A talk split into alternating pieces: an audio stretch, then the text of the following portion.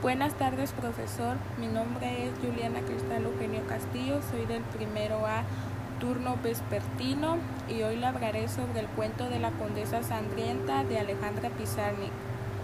Es un relato escrito por Alejandra Pizarnik y publicado por primera vez en la revista Testigo en el año 1966.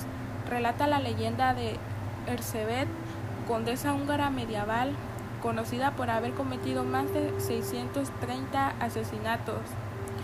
La, versión de Pizarnik resulta una de las piezas más grotescas de toda su obra, en un estilo narrativo descriptivo que aún sin poder soltar en su totalidad el estilo poético que tanto caracteriza a la mayoría de su obra.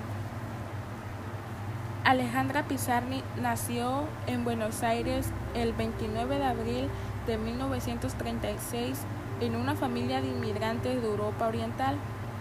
Estudió filosofía y letras en la Universidad de Buenos Aires. Vivió en París donde trabajó para la revista Cuadernos, publicó poemas y críticas en varios diarios.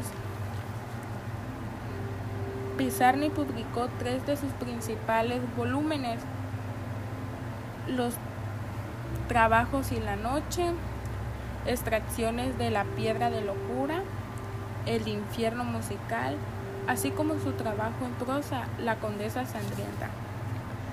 El 25 de septiembre de 1972, mientras pasaba un fin de semana fuera de la clínica psiquiatra donde estaba internada, Pizarni murió de una sobredosis intencional.